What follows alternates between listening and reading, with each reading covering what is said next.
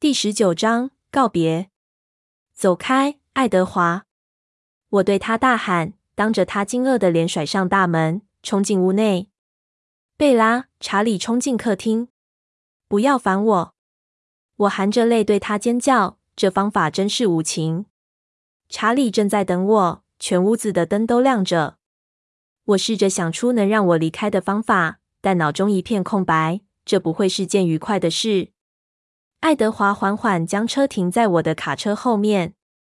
他们三人都保持警戒，在座位上僵直地听着周围树木的声音，检视每个阴影，嗅闻着所有气味，寻找可能出现的东西。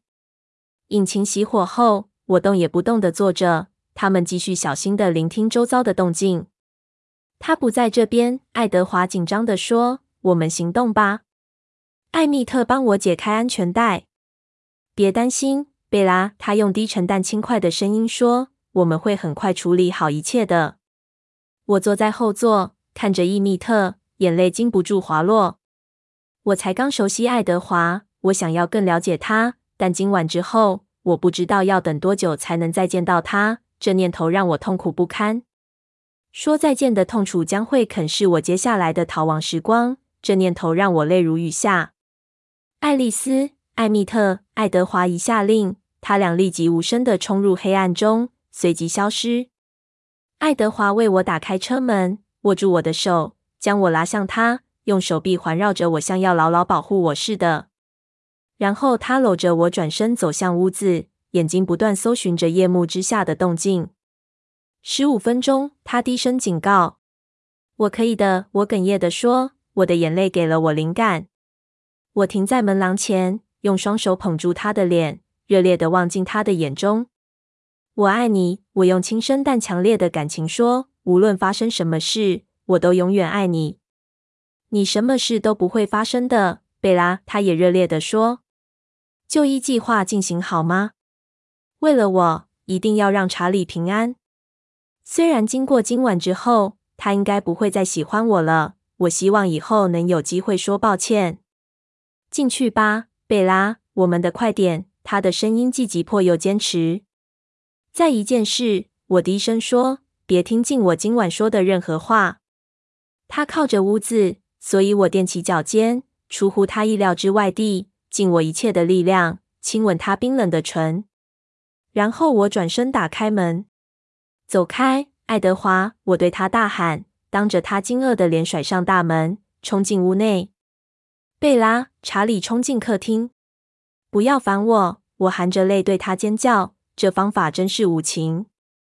我跑上楼，进入房间，大声甩门并上锁，接着冲向床，扑身从地板捡起我的旅行包，转身在床垫下搜出我的旧袜子，里面藏着我的私房钱。查理大力敲着我的房门。贝拉，你还好吗？怎么了？他的声音很震惊。我要回家！我大喊，明显的心碎声调。他伤害你了吗？他的语气近乎愤怒。没有！我高八度的大喊。我转向衣柜，爱德华已经在那边了，沉默的用一只手随意的拉出衣服丢向我。他跟你分手了吗？查理困惑的问。不！我大喊，微喘着气把东西丢进背包内。爱德华将另一个抽屉内的东西丢向我。背包快满了，贝拉，到底怎么了？查理隔着门大喊，用力捶着门。我跟他分手了，我大喊，使劲想拉上背包拉链。爱德华将我推开，替我轻松拉上，将背包斜背过我的肩头。我会在卡车上走，他低声说，将我推向门口，便从窗外消失。我打开门，粗鲁地推开查理。背着沉重的背包，急忙跑下楼。发生什么事了？他喊着，就跟在我后面。我以为你喜欢他。他在厨房抓住我的手肘，虽然他很迷惑，但抓得很紧。他让我转身面对他，我能看到他脸上的表情。他不会让我离开的。情急之下，我想出一个方法，但这将会伤他至深。我讨厌的想着，之前怎么会没想到？但我没有时间了，我得让他平安才行。我怒视着我的父亲，眼泪不断涌出，正符合我的需要。问题就是我真的喜欢他，但我不能。我不要在这生根。我不想要像妈一样在这个愚蠢无聊的小镇终此一生。我不要再犯跟他一样的错误。我讨厌这里，我一分钟都待不下去了。他的手臂垂下来，好像我全身通了电似的。他松开对我的抓握，我趁此机会转身，不敢再看他震惊受伤的脸，急冲向大门。贝拉，你不能现在走，现在很晚了。他在我身后喊着。我没有回头。如果我累了，会睡在卡车上。再多等一星期，他恳求，仍然满脸震惊。瑞尼那时会过来，这超乎我的计划。什么？看到我的犹豫，查理急切，带着放松的口吻滔滔不绝。你出门时，他来过电话。他们在佛罗里达，所有事情都进行得很顺利。万一费尔本周末还是没签约的话，他们就会回到亚利桑那来。响尾蛇队的助理教练说，他们可能有另一个游击手的位置可以给他。我摇摇头，是着重阻我困惑的思绪。每多留一秒，查理就多一分危险。我有钥匙，我低声说，同时转开门把。他和我站得很近，一只手拦住我，他的神情茫然。我不能再浪费时间跟他争辩。我要进一步打击他来完成我的计划。请让我走，查理。我重复着我妈多年前走出这扇门时说过的话。我尽量用最愤怒的口吻说出来。我边打开门边说：“这是没办法解决的，好吗？”我真的真的很讨厌福克斯。我残酷的措辞生效了。查理整个人僵在门阶前，望着我冲往屋外的夜幕。这短短几马路都令我恐惧。我发狂似的冲上卡车，不敢想象身后的黑暗会有什么。我把背包丢在卡车后头，拉开车门，钥匙已经在插孔上等着我。我明天会打电话给你的，我喊着，希望今晚之后能有机会向他解释清楚，向他说明我绝不是有意这样做的。我启动引擎冲出去，爱德华碰触我的手。开到路边，当房子和查理都消失在后方之后，他说：“我能开。”我说着，眼泪还不断滑落脸颊。他修长的双手突然抓住我的手腕，他的脚将我的脚推离开油门踏板，然后将我拉到他的膝上。我的手松开方向盘，突然之间，他人就坐在驾驶座了，但卡车完全没偏离方向，一寸都没有。你根本找不到我家，他解释。我们身后突然出现灯光，我恐惧的回头看，是爱丽丝。她向我保证，握住我的手。我的脑中还充满着查理站在门口的景象。追踪客呢？他听见你最后的表演内容了，爱德华严肃地说。查理，我害怕的问。追踪客正在跟踪我们，他现在就在我们后面。我全身打着冷颤。我们跑得过他吗？不，但他边说边加速，卡车引擎发出哀鸣声，抗议着。我的计划看起来突然没那么聪明了。当卡车颠簸着在路上加速飞驰时，我转过身望着后头爱丽丝的车灯。突然，一个黑色阴影出现，我吓得毛骨悚然，尖声大叫，直到爱德华用手遮住我的嘴。那是艾蜜特，他松开我的嘴，用他的手臂搂着我的腰。没事了，贝拉，他承诺。你会安全的。我们加速穿过安静的小镇，朝北方高速公路开去。我不晓得你觉得小镇生活如此无聊，他随意地说。我知道他是想让我分心。看起来你适应的很好，特别是最近。也许我该归功于我自己，让你的生活变有趣了。我刚做得很过分，我忏悔着，无视于他试图转移话题的努力。我低头望着膝盖。那是我妈当初离开她时说过的话。我用这种在伤口上撒盐的方法，根本是再次痛击她。别担心，她会原谅你的。她硬挤出一丝微笑。我绝望地看着她，她看到我眼中流露的痛苦。贝拉，一切都会没事的。但如果我没能跟你在一起，就不叫没事。我低声说。我们几天之后就会在一起。他的手臂紧紧环着我。别忘了这是你的计划。既然这是最好的计划，当然是我的。他回我一个凄凉的微笑，一闪而逝。但这是怎么发生的？我问。我想要弄清楚为什么是我。他脸色阴郁的看着前方的道路，都是我的错，我太蠢了，不该让你曝光的。他声音中的盛怒来自内心。我不是这个意思。我坚持，我在那边又怎样？另外两个就不觉得我特别。为何只有詹姆斯想要杀我？整个城镇有多少人？为什么是我？他有点犹豫。想了好一会，才回答：“我今晚仔细的看了他的想法。他用低沉的声音说：‘当他看到你之后，我不确定我能做任何事避免这件事。这应该算是你的错。’他的声音带着讽刺。如果你不是闻起来如此美味，他可能不会想要你。再加上我们挺身保护你，嗯，这让情况更恶化。无论目标大小，他都不会轻易认输。”他认为自己的天命就是狩猎者，他的存在就是为了追踪，不是牺牲者。他喜欢挑战。我们突然呈现一个美丽的挑战给他：一个具有强大作战力的家族挺身保护一个脆弱的小东西。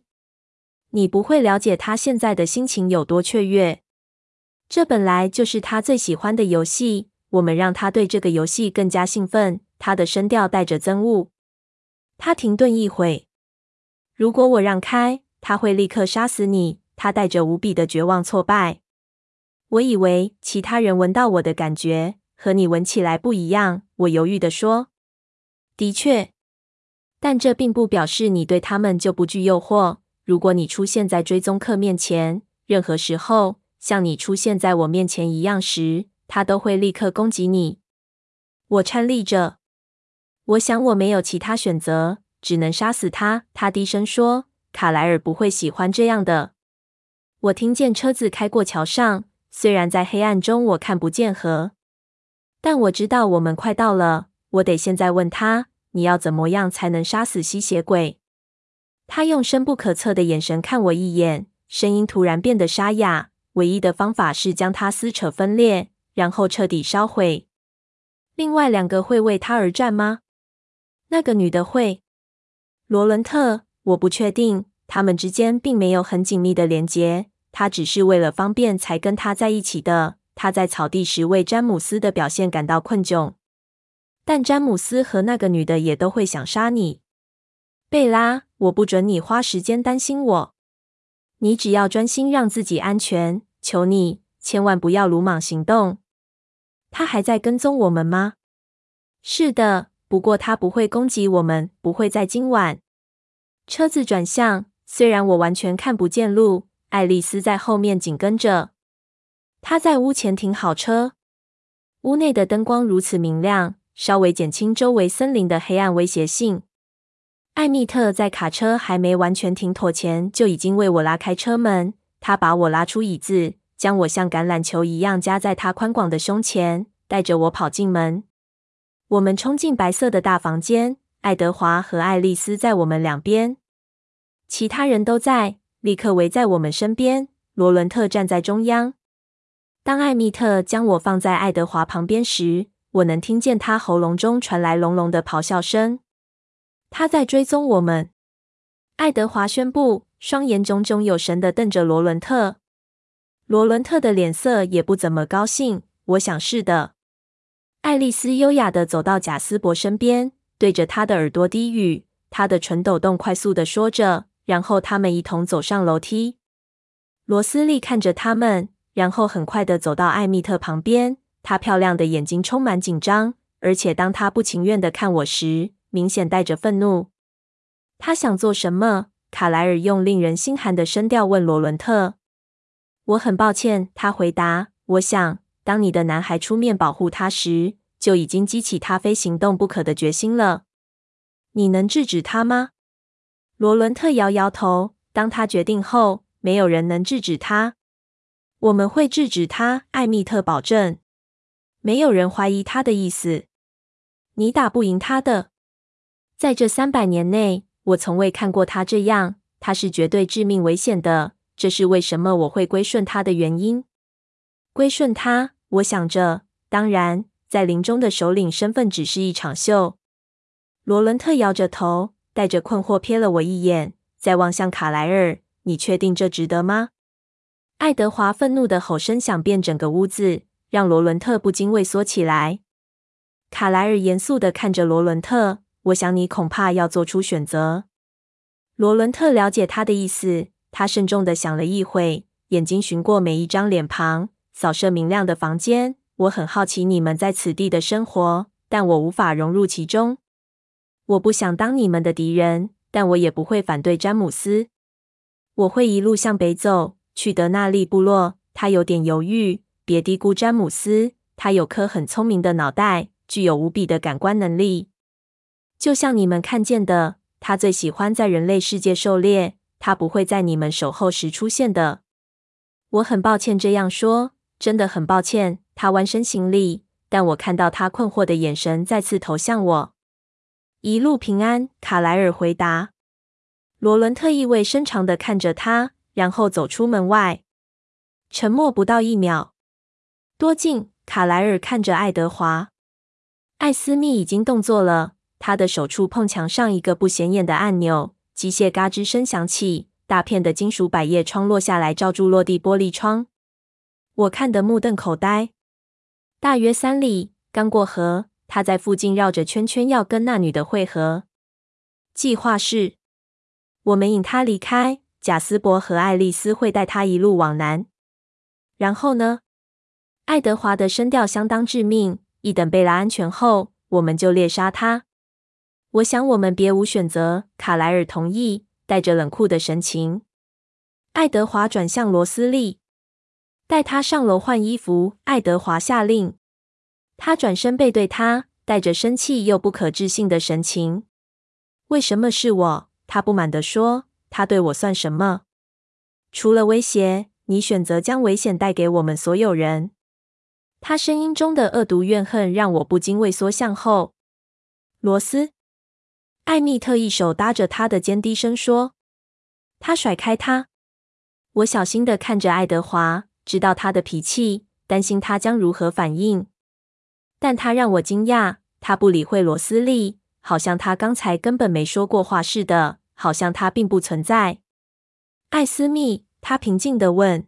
“当然。”他低声说。艾斯密就在我旁边，他马上挽着我的手。在我还没从震惊中回复前，就带我走上楼。我们要做什么？当他把我带进二楼某间漆黑的房间内，我屏息地问：“试着混淆味道，只能发挥暂时的功能，但也许能帮助你脱身。”我听见衣服掉在地板上的声音。我想可能不合身，我有点犹豫，但他猛地将我的絮拉过头。我很快地脱下我的牛仔裤。他递给我一些衣服。感觉像是絮，我挣扎着让手臂穿过正确的位置穿好。我刚穿好，他便将长裤递给我。我一拉穿上，但发现我的脚出不来，裤子太长了。于是他帮我将裤管卷了好几折，让我能够站立。此时他已经穿上我的衣服。他牵我走到楼梯口，爱丽丝已经站在那边等我了，手上拎着小小的皮包。他们俩分别抓住我两边手肘。半抬着我飞跃下楼。我换衣服的这段时间内，所有事都已经准备妥当。爱德华和艾蜜特正准备要离开，艾蜜特肩上背着沉重的背包。卡莱尔将一个小东西交给艾斯密，然后转身交给爱丽丝一样的东西——银色的手机。艾斯密和罗斯利会照顾你的卡车，贝拉。当他经过我身边时说：“我点点头，小心地看着罗斯利。”他带着怨恨的表情看着卡莱尔、爱丽丝、贾斯伯。你们开宾士，在南方需要声色。他们同时点头。我们开吉普。我很惊讶，卡莱尔决定跟爱德华一起走。我突然了解到，带着深深的恐惧，他们做好展开狩猎大会的决心了。爱丽丝，卡莱尔问：“他们会中我们的圈套吗？”